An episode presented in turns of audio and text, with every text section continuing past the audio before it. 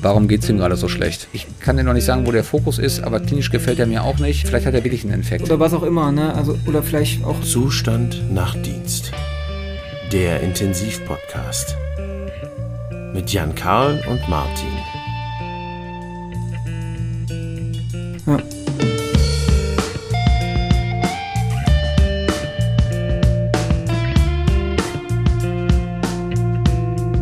Moin Jan Karl. Einen wunderschönen guten Tag, Martin. Wie geht's dir? Wir sind wieder Zustand nach Dienst, sowohl du als auch ich.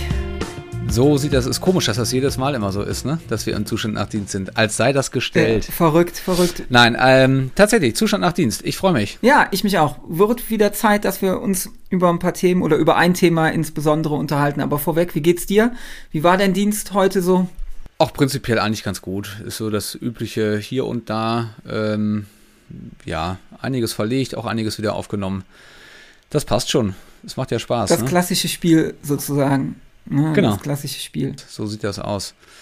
So, Martin, welches Thema sollen wir heute machen? Wie- Beziehungsweise wir haben uns ja schon eins überlegt, ne? stimmt. Wir haben uns überlegt, wir reden ein bisschen über die Antibiotikasteuerung, wie wir das bei uns auf der Intensivstation machen, anhand welcher Parameter oder anhand welches Parameter wir uns entscheiden, gegebenenfalls eine Antibiose abzusetzen, wie wir das so machen. Ne? Spannendes Thema. Also fangen, steigen wir doch sofort mal ins, in das Thema ein. Sehr gut. Ähm, wie machen wir das bei uns, Jan Karl? Wie gehen wir vor? Ja, wo fange ich jetzt an, ne? Antibiotikasteuerung. Ja.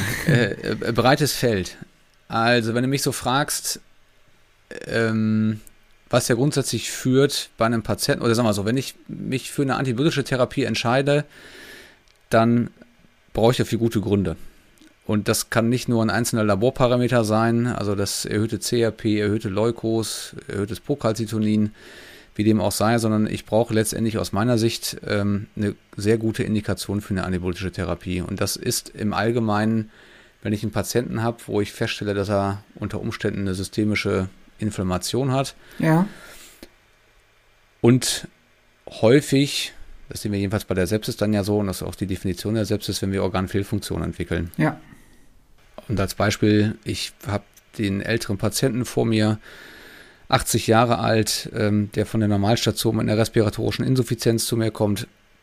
Ähm, der ist tachypnoisch, dys dyspnoisch, der ähm, hypotensiv ist, Drücke 80 zu 60, ähm, eine Herzfrequenz von 120, von der Vigilanz her äh, verändert, hat ein erhöhtes Kreatinin wahrscheinlich um die 1,5. Also ein Patienten, den man, den man, wenn man ihn sieht und untersucht und ähm, Werte erhebt, sagt, dem geht's richtig schlecht. Und ich habe die schwere Vermutung, dass dieser Patient eine Infektion hat und jetzt sage ich mal in dem Fall dieses Beispiels, das ich gerade genannt habe, vielleicht jetzt eine Pneumonie, Ja. ne? das kann ich jetzt durch ein Röntgenbild oder CT noch erhärten. Und das ist für mich ein Grund zu sagen, ich muss jetzt n, da eine antiinfektive Therapie starten. Ja. Und jetzt könnten wir wahrscheinlich eine Stunde lang über die verschiedensten Antibiotika ähm, sprechen, die man auswählt. das sparen wir uns für eine besondere Folge nochmal auf. Oder mit welcher Rationale genau, aber wenn es jetzt erstmal nur um Steuerung geht, ähm, ist für mich das Ansetzen einer Antibiose eine ganz klare klinische Indikation. Ja. Ja, da können Laborparameter ein Puzzlebaustein zu beitragen, Ja. was sicher häufig, häufig deckungsgleich ist zur Klinik. Aber am Ende ist es immer die Klinik, die entscheidet, ob ein Patient ein Antibiotikum bekommt. Ja. Äh, Das sehe ich auch so. Ich denke auch, die Klinik ist das, was führen sollte, an dem man sich orientieren sollte, ähm, weil Laborparameter ja auch aufgrund, sage ich mal, wie du schon sagst, wenn der Patient niereninsuffiziient ist oder Nierenprobleme hat, können Werte wie das, auch gerade das CRP falsch erhöht oder falsch erniedrigt sein, wenn der Patient herzkrank ist kann das alles in diese, in, in die, in die, äh, das Vorkommen und Auftreten von diesen Infektionsparametern eine Rolle spielen, sodass ich auch denke, dass die Klinik erstmal das sein sollte, an dem man sich orientiert. Oft hat man vielleicht auch einen Fokus, ne? Vielleicht ist das auch ein Patient, der aspiriert hat und man weiß genau schon, da, da, da ist was oder man hat den Patienten, die wir auch oft bei uns sehen, die operiert worden sind, eine Anastomoseninsuffizienz haben oder so etwas. Also ist ja da auch ein Fokus schon oft auch den man vermutet oder der im Raum ist. Ne? Ja, letztendlich ist das, was du ansprichst, ist ja die genaue Anamneseerhebung. Ja. Also was, was hat, und das muss auch immer die Frage sein, das finde ich an der Stelle auch ganz wichtig zu betonen, warum ist der Patient in diesem Zustand? Und das kriege ich, klar, ich stelle erstens in der Untersuchung fest und mit dem, was ich messe, diesem Patienten geht es nicht gut. Und der Schritt, der eigentlich ja davor ist, warum ist er da hingekommen? Oder ja. warum geht es ihm gerade so schlecht? Ja. Ähm, ist der vorher operiert worden? Tatsächlich, wie du sagst, hat er vielleicht eine Aspiration gehabt? Geht es ihm seit Tagen schon schlecht? Also wie schnell ist zum Beispiel auch dieses Ereignis eingetreten? Ja. Ähm, warum er sich jetzt in diesem Zustand befindet? Geht das über Wochen? Geht das über Tage? Das sind ja alles ganz wichtige Hinweise darauf, um ähm, auch zu überlegen, ist das kann das sich tatsächlich um einen Infekt handeln. Allein von dem, so wie ich das höre, hat er Fieber, also einfach die ganz klassischen Parameter.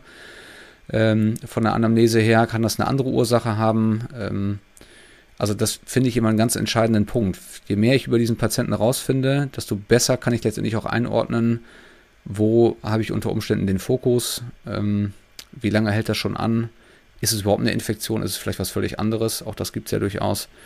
Ähm, genau. Ich würde gerne noch mal einen kurzen Punkt vorher einhaken, bevor wir in das Thema Antibiotikasteuerung angehen. Was ich für sehr wichtig halte, ist einfach, dass man gerade im Rahmen auch der Anamneseerhebung und bevor man ein Antibiotikum ansetzt, noch mal schaut, hat der Patient vielleicht irgendwelche Katheter einlegen, die zu einer Infektion führen können oder mhm. die gewechselt werden müssen und dann halt, bevor ich mit der antibiotischen Therapie beginne, einmal den Patienten zu samplen, also Blutkulturen ziehe, beziehungsweise vielleicht den einliegenden ZVK, der schon seit zehn Tagen bei dem Patienten drin ist, den vielleicht wechsel, die Katheterspitze einschicke, dass ich das nochmal so kurz vorwegnehme, bevor man dann in, die, in das Ansetzen de, de, des Antibiotikums geht, ähm, dass man ja. das nochmal so auf dem Schirm hat und nicht vergisst einfach. Da gebe ich dir recht. Und äh, es ist tatsächlich ein wichtiger Punkt in der Antibiotikasteuerung. Ja. Weil, und das können wir gleich besprechen, Eskalation, Deeskalation einer Antibiose. Wie will ich das machen?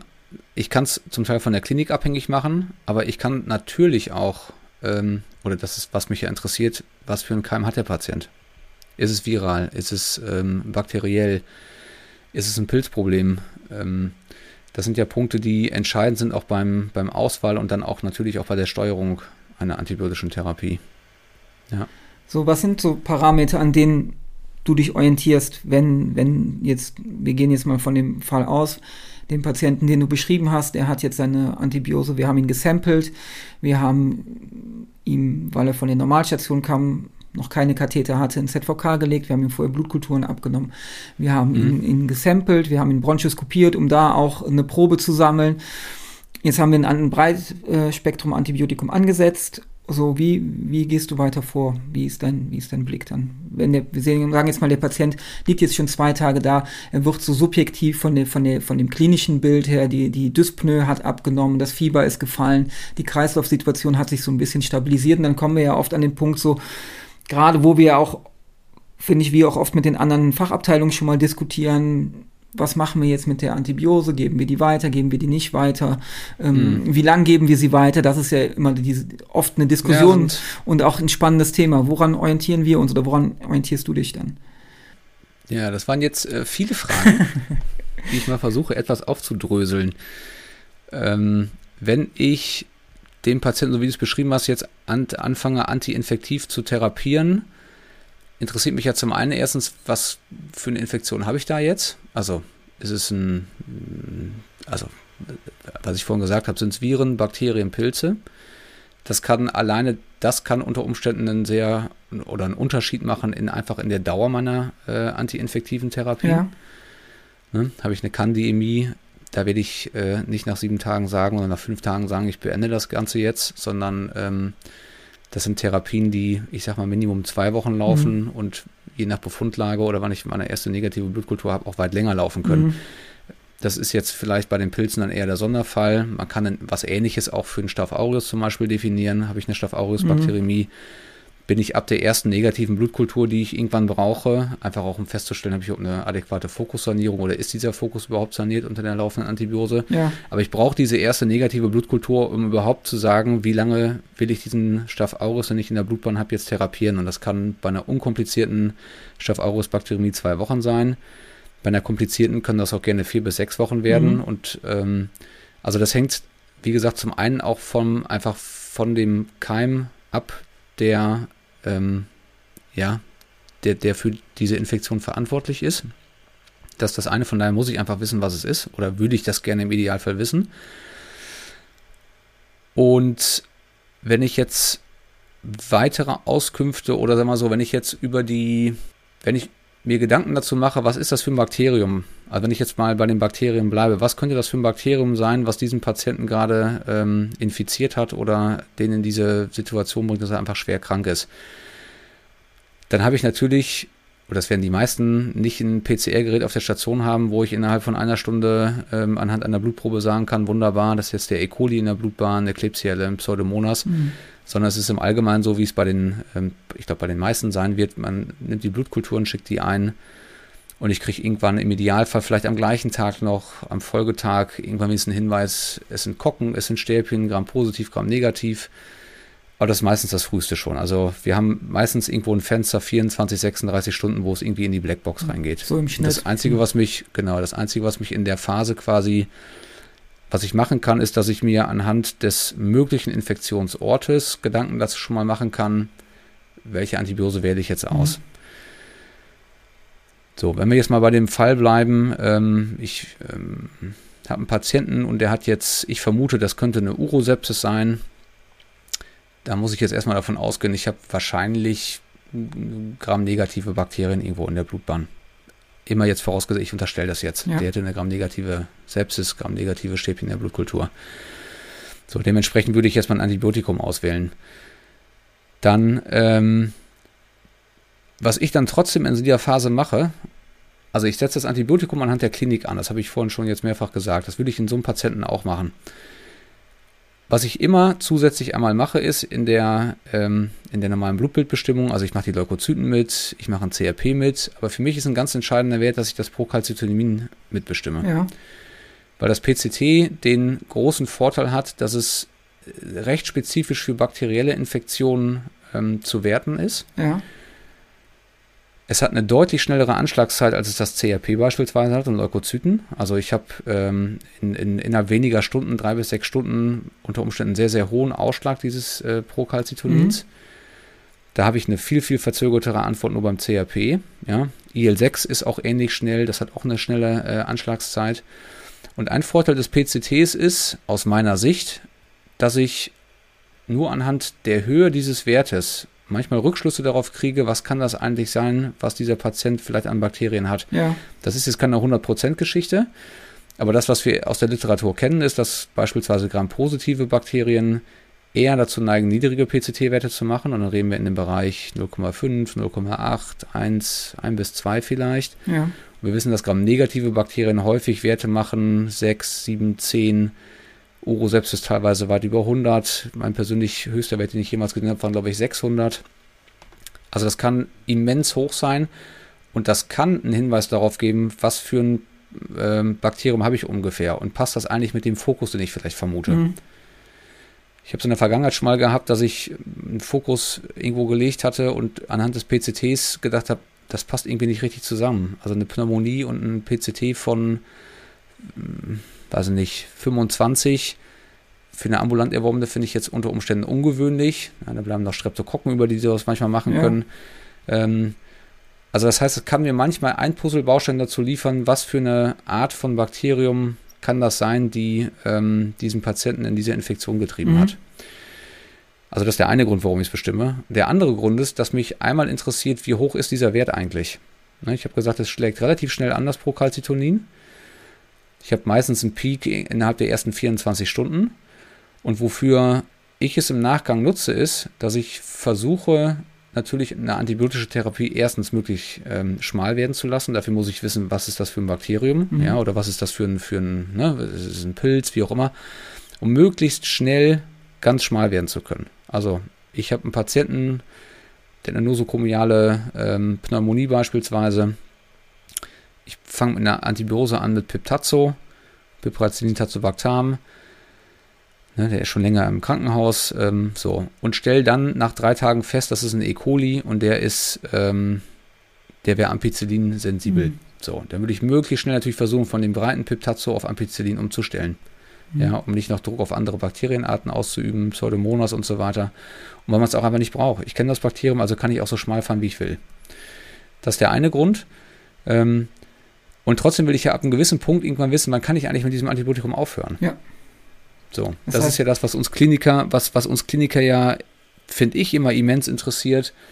Gebe ich das jetzt nur drei Tage? Gebe ich das fünf Tage, sieben Tage? Gebe ich es zehn Tage? Mhm. Wie lange muss ich das eigentlich machen? Mhm. Und das ist tatsächlich ganz gut untersucht in der, in der Literatur. Ähm, tatsächlich auch anhand des Procalcitonins, also des PCTs, dass ich ähm, operativen Setting ähm, äh, oder im, im, operativen Bereich gut untersucht. Da haben wir auch selber tatsächlich auch mal Daten zu erhoben, äh, die wir veröffentlicht haben.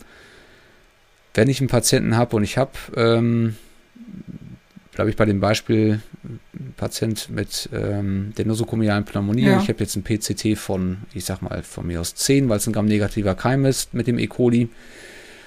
Dann überlege ich jetzt, wann kann ich, den, kann ich dieses Antibiotikum absetzen. Und das eine, was dazu zählt, ist immer die Klinik des Patienten. Ja. Also, der ist am Anfang vielleicht schwer respiratorisch insuffizient, muss äh, phasenweise genifft werden. Ähm, ist katecholaminpflichtig unter Umständen, ja, also so. Und wenn ich jetzt nach zwei, drei Tagen sehe, unter der antibiotischen Therapie, das klinische Bild wird besser, also der Sauerstoffbedarf kann gesenkt werden, Patient wird vigilanter, das Noradrenalin kann ich zum Beispiel nach zwei Tagen schon beenden, dann nimmt nicht mehr viel Flüssigkeit auf, ähm, Nierenfunktion erholt sich, fängt an sich negativ zu bilanzieren. Ich finde, das passt in dieses Bild, Patient wird klinisch besser. Ja. Und wenn ich in dem gleichen Zeitpunkt sehe, also Ne? Höchster PCT-Wert 10 bei Aufnahme. Und ich sehe, dass das PCT unter dieser laufenden antibiotischen Therapie abfällt. Dann weiß ich, dass ich bei der passenden Klinik auf dem richtigen Weg bin. Mhm. Und so eine klassische Kinetik von so einem PCT sieht eigentlich so aus, dass ich vielleicht, jetzt habe ich am Tag 1 diese 10 da stehen. Häufig ist es so, dass es am ersten Tag ungefähr ähm, ein Drittel abfällt. Mhm. Ja, ähm, dieses Wertes und ab Tag 3 im Prinzip habe ich fast täglich eine Halbierung. Sodass ein gängiger Algorithmus, den, den ich verwende, ist, ich messe es am Tag 1, ich messe es häufig nochmal am Tag 2, weil manchmal ist dann auch erst der, also vielleicht habe ich den Peak nicht ganz erwischt, aber häufig sehe ich am Tag 2 tatsächlich die Reduktion um ein Drittel. Und wenn ich am Tag 3 dann die Halbierung sehe oder es fällt einfach adäquat ab bei passender Klinik, weiß ich, ich mache mit dieser Antibiose offensichtlich und mit meiner Therapie was richtig. Tag 4 lasse ich häufig aus. Dann wähle ich Tag 5 nochmal. Ne? Also wenn ich jetzt rein rechnerisch sage, von Tag 3 auf Tag 4 müsste es sich halbieren, von Tag 4 auf Tag 5 wieder halbieren, kann ich teilweise den Wert sogar, wenn es gut läuft, vorhersagen. Mhm. Das kann man selber mal ausprobieren, es klappt häufig ganz gut. Mhm. Und was gut untersucht ist, was wir selber auch untersucht haben, was viele andere Arbeitsgruppen aber auch bestätigt haben, ist, wenn ich eine Reduktion meines initialen PCT-Werts um 80% erreiche, dann kann ich die Antibiose im Prinzip absetzen. Ne? Und das ist auch. Bei, immer bei passender Klinik. Und wenn man da selber mal drauf achtet, ist man häufig in den Bereichen wirklich Tag 5, Tag 6. Ja, und ich spare mir vielleicht, und das zeigen diese Studien auch, ich habe häufig eine Reduktion der antibiotischen Therapiedauer um 1,5, 2, teilweise 3 Tage. Ja, weil ich einfach sehe, der Patient spricht adäquat darauf an. Ich habe eine 80-prozentige Reduktion meines Ausgangswertes, immer unter der Voraussetzung bei passender Klinik gebe da fünf Tage das Antibiotikum voll und ich mache es auch so, dass ich dann einfach hochdosiert gebe ja. ja. und danach absetze. Und dann ist in den, in den wirklich allermeisten Fällen ähm, kommen die Patienten damit hin. Und ich muss nicht noch, habe keinen Relapse und ähnliches. Das heißt, du, du orientierst dich im Prinzip an den klassischen Parametern Leukozyten und CRP gar nicht mehr, was das ähm, angeht.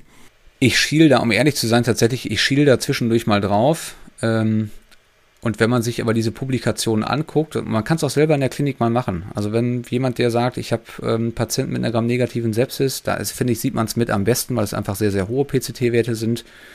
Ähm, Kollegen, die vielleicht eine Urologie im Hause haben, also eine Urosepsis geht häufig mit sehr, sehr hohen PCT-Werten einher. Man kann auch, Peritonitis macht hohe PCT-Werte. Also alles, was Gramm-negativ letztendlich ist, macht häufig PCT-Werte 20, 30, 40 oder weit höher.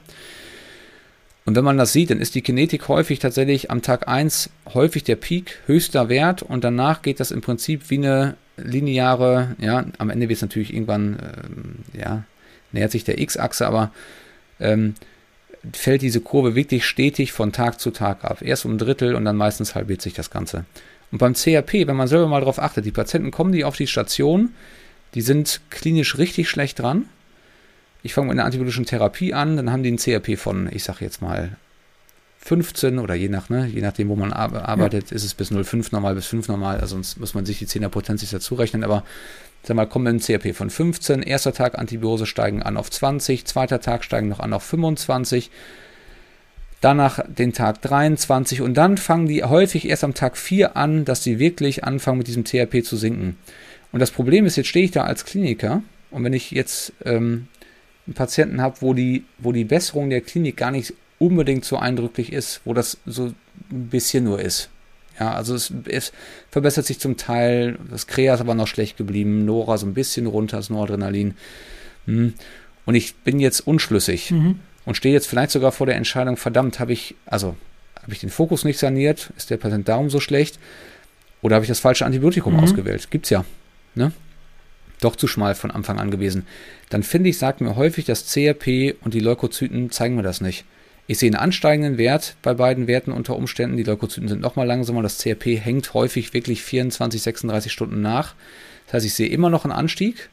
Klinik nicht so richtig eindeutig und denke, oh verdammt, ich eskaliere dieses Antibiotikum beispielsweise von Piperacillin, Tazobactam auf Meropenem. Und wenn ich mir den PCT-Wert einfach daneben lege, ja, und bestimme den mit und sehe, am Tag 1 habe ich bei der ähm, Urosepsis einen 40er PCT. Mhm und am zweiten Tag ähm, bin ich bei 30 und am dritten Tag bei 15. Den vierten Tag lasse ich aus, den fünften Tag, ne, vierter Tag wird dann 7,5.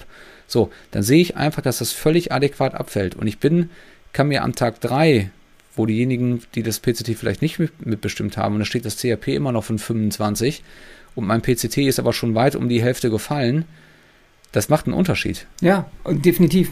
Und damit, damit kann ich, kann ich diese Therapie viel besser steuern, ja. weil ich weiß, er springt drauf an.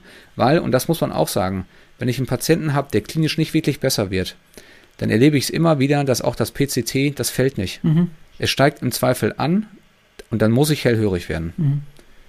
Also ein Patient, der klinisch nicht besser wird und ich habe ein steigendes PCT unter einer, jetzt sage ich mal, konservativen Therapie nur eine Antibiose, wo es jetzt nicht zu operieren gibt, da muss ich mir spätestens am dritten Tag bei nicht besser werdender Klinik und im PCT, was gleich bleibt oder steigt, tatsächlich Gedanken machen dazu, ähm, habe ich hier ein Problem mit einem, mit einem Erreger, den ich mit der Antibiose nicht abgedeckt habe.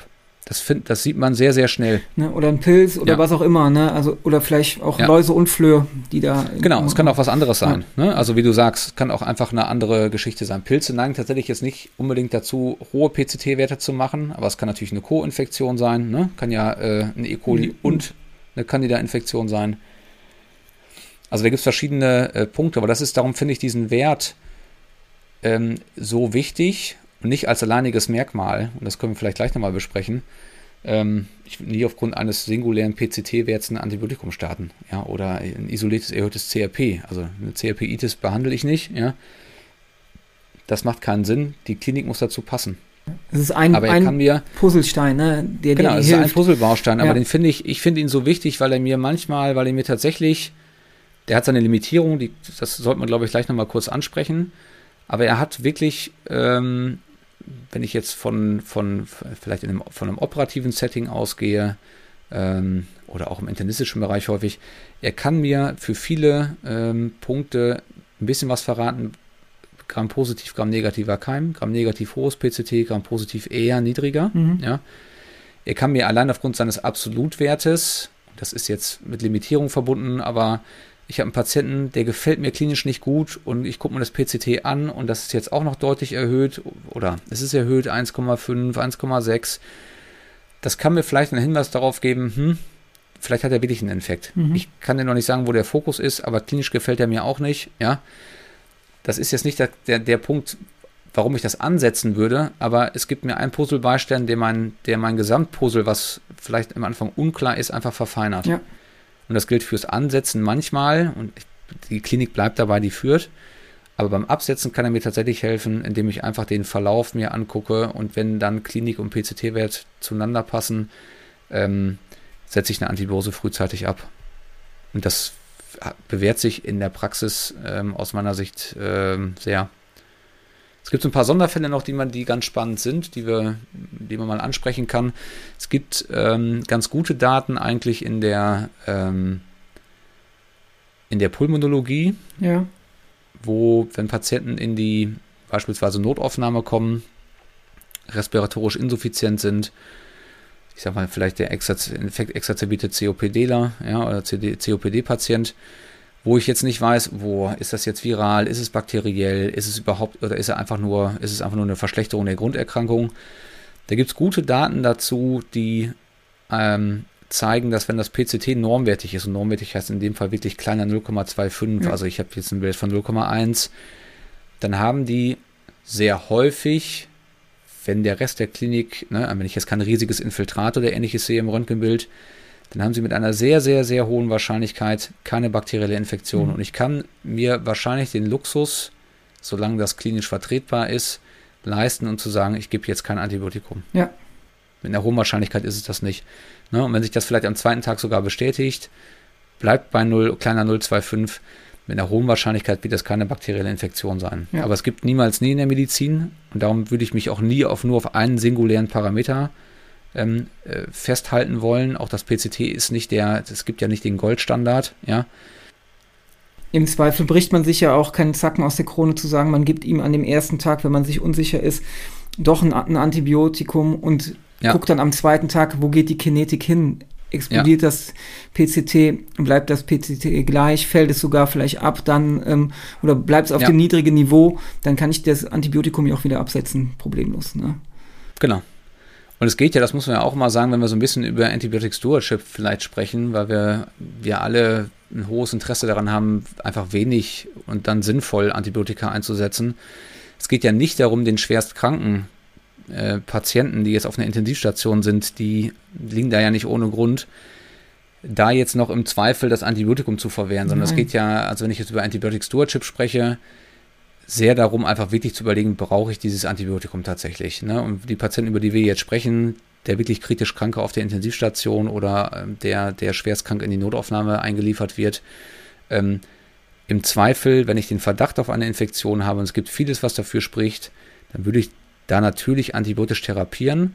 Aber ich kann dann, und darum sprechen wir über Steuerung heute, sehr gut vielleicht mit bestimmten Laborparametern, dazu zählt zum Teil einfach das Procalcitonin, und dann im Verlauf immer die Klinik vielleicht mich auch sehr früh dafür entscheiden und sagen, du, der hat sich jetzt innerhalb von zwölf Stunden so stabilisiert, dass, ich sag mal so, wenn du die schwere Pneumonie hast, die ist nicht nach zwölf Stunden weg. Nein. Das passiert nicht. Nein. Das ist ein Prozess, der auch länger braucht. Also das kann dann eher sein, ich habe vielleicht eine akute Exazerbation gehabt, ich habe aus irgendeinem anderen Grund eine respiratorische Insuffizienz entwickelt, wie auch immer. Und wenn ich das dann erkannt habe, ist ja nicht falsch gewesen, weil ich kann es, im Anfang weiß ich es vielleicht nicht besser. Ja, und es ist, bleibt uneindeutig, das ist nun mal so. Dann setze ich erst das Antibiotikum an und es ist keine Schande zu sagen nach einem Tag, du, ich habe einen sehr guten anderen Grund dafür gefunden, für diese klinisches, für das klinische ja. Bild und setze das Antibiotikum ab. Und dazu kann das Procalcitonin beispielsweise, finde ich, einen wertvollen Beitrag leisten. Ja, ich finde auch, wichtig ist auch, man sollte immer im Hinterkopf behalten, die, die, das Antibiotikum oder ein Antibiotikum ist halt auch ein Medikament, was auch einfach Nebenwirkungen hat. Ne? Und gravierende Nebenwirkungen zum Teil mit Unbedingt. sich bringt. Ne? Und umso ja. Eleganter und zielgerichteter ich das steuern kann, umso mehr Vorteile hat der Patient und im Zweifel schade ich dem Patient dadurch auch einfach weniger, indem ich vielleicht das Antibiotikum nicht zwölf Tage ja, gebe, so. sondern wirklich, wie du sagst, wenn die Klinik sich bessert und die PCT-Werte adäquat abfallen, ich das Antibiotikum nach fünf Tagen absetze, ja. ähm, ist das ein Faktor, der nicht, nicht zu vergessen ist. Und was sicherlich auch eher vielleicht auch im Hintergrund zu nennen ist und eher sicherlich auch sekundärer Natur ist, ist aber ja auch ein Kostenfaktor ist. Gebe ich dem Patienten, weiß ich nicht, zwölf Tage viermal am Tag an oder dreimal am Tag Antibiotikum oder setze ich das nach fünf Tagen ab? Klar. Ne? Ist auch ein, etwas, was man nicht, nicht vergessen darf. Hier sind die Antibiotika-Kosten nicht mehr unglaublich hoch. Für viele, ähm, es ist ja erschreckend, ne, dass eine Tagesdosis Meropenem, glaube ich, nicht mal mehr 5 Euro kostet. Mhm. Ähm, also da sind die Preise sind, sind tatsächlich echt weit runtergegangen. Aber natürlich, es gibt Untersuchungen und wir können die vielleicht die, ähm, wir werden die in den Show Notes angeben. Es gibt ähm, auch im Intensivsetting gute Untersuchungen dazu, die gezeigt haben, wenn ich frühzeitig eine Antibiose von Breitband auf schmaler werde, also deeskaliere und auch die Zeitdauer verkürze, dass diese Patienten verglichen zu denen, wo ich, äh, ne, der alte, und dann kann ich den Spruch manchmal auch nicht mehr hören, never change a winning team, ähm, es kann nichts Gutes daran sein, einen multisensiblen E. coli zu haben und die ganze Zeit 10, 12 Tage lang Meropenem weiterzugeben. Das macht keinen Sinn. Und jetzt könnte man sagen, du, es macht vielleicht nur keinen Sinn. Ja, gut, das ist jetzt so. Nee, und diese Studien zeigen, dass wenn du breit bleibst, die Patienten die werden kränker, also sind kränker, sie haben eine höhere Mortalität hinten raus und häufig die längere Liegedauer, weil sie auf, einfach aufgrund dieser verlängten antibiotischen Therapie häufiger CD-Infektionen kriegen. Ja, sie haben viel andere oder äh, völlig andere Veränderungen ihres Mikrobioms.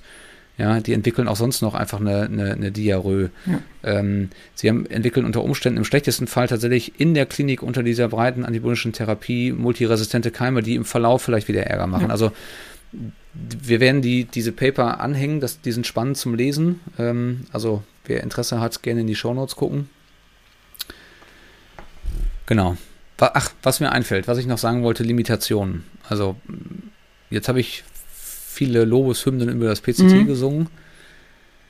Aber man kann ja auch mal schmutzige Lieder singen. Nein. ähm, also das PCT hat auch Limitierungen. Das, was wir mittlerweile wissen, und das macht es manchmal so ein bisschen tricky, gerade in einem postoperativen Setting. Dazu muss man vielleicht einmal kurz wissen, wie dieses Procalcitonin funktioniert. Es ist ähm, letztendlich gibt es zwei Formen. Und es gibt die Form, die in den, und du korrigierst mich immer, wenn ich was Falsches sage, Martin. Auf jeden Fall, dafür bin ich hier. Es gibt, es gibt die, ähm, es gibt die ähm, endokrine Form letztendlich, die ja eine Vorstufe des Calcitonins mhm. ist, was wir dann, ne, was freigesetzt wird aus der Schilddrüse, aus den C-Zellen. Und diese Konversion aber von Procalcitonin zu Calcitonin findet quasi in den C-Zellen statt. Genau. Darum, wenn wir PCT messen, finden wir es de facto gar nicht im Blut oder äh, minimal so. Es gibt aber auch die Variante, die äh, diesen nicht endokrinen Teil betrifft. Und das ist ja die interessante und, für uns.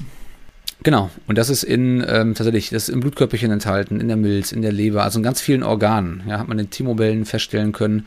Und das Spannende ist, dass diese nicht endokrine Form des Procalcitonins sich zwar auch in den Zellen befindet, darum, wenn wir nichts haben, messen wir kein Procalcitonin, aber wenn jetzt auf mal Bakterien ähm, Lipopolysaccharide freisetzen, wenn IL-6 ins Spiel kommt, also im Sinne von ähm, Inflammation, ja, mhm.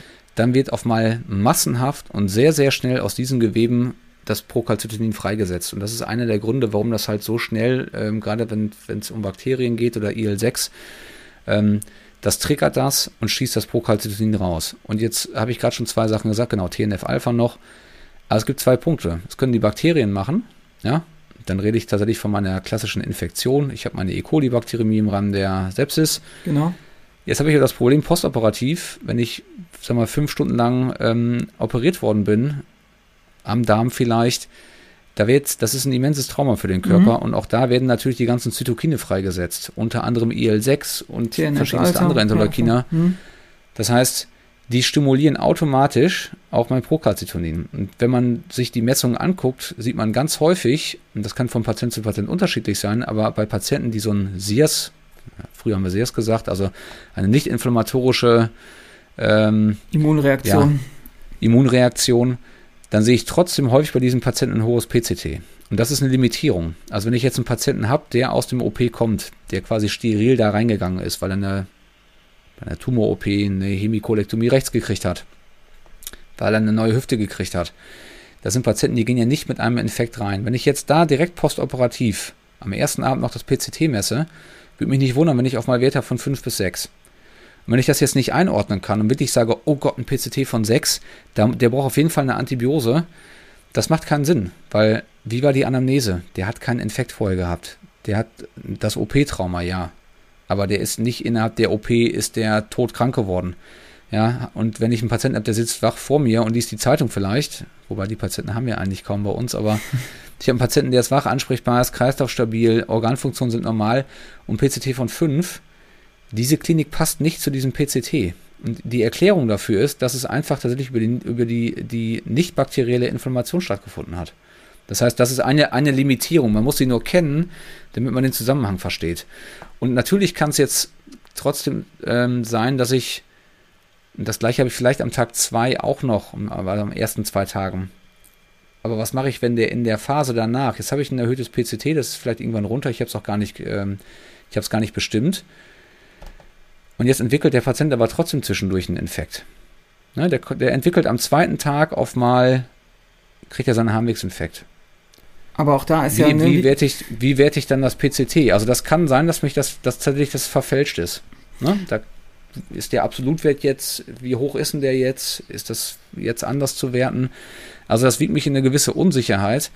Und da hilft am Ende, ist es die Klinik.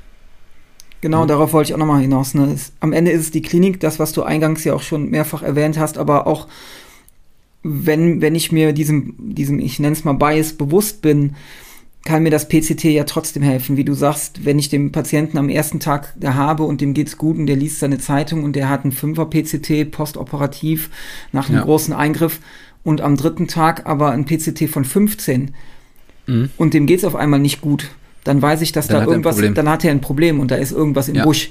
Ne? Ja. Da, also so, so, man muss, man muss, man muss das im Hinterkopf haben. Und das ist natürlich auch ähnlich mit den Leukos, mit dem CRP. Die sind ja eher träge, aber das sehen wir ja auch ganz oft, dass ich Patienten habe, die postoperativ erster, zweiter Tag erhöhte CRP-Werte haben. Ne? Oder mhm.